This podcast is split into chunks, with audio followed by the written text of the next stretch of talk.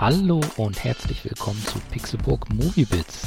Ich bin Sepp und ich habe gestern bei den Fantasy Filmfest White Nights Ghost Stories gesehen. Der britische Horrorfilm dreht sich um Professor Philip Goodman. Dieser glaubt nicht an Geister oder das Übernatürliche und hat sogar eine eigene Fernsehsendung, in der er verschiedene Phänomene aufklärt oder Scharlatane entlarvt. Eines Tages bekommt er aber eine Nachricht von seinem totgeglaubten Idol, der ihn auffordert, äh, drei unerklärliche Vorfälle zu untersuchen. Goodman macht sich also auf und lässt sich von jeweils einem Zeugen die jeweilige Ghost Story erzählen.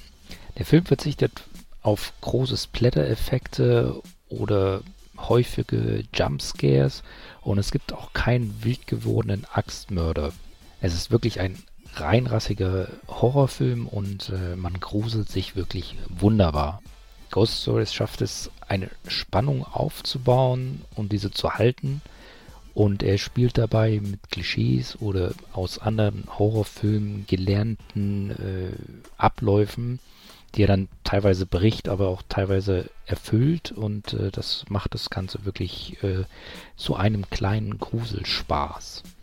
Daran sind natürlich auch die Darsteller nicht unschuldig. Ähm, zum einen hier haben wir natürlich äh, Andy Nyman als äh, Goodman, der immer mehr an seiner Realität zweifelt, beziehungsweise an dem, was er immer geglaubt hat.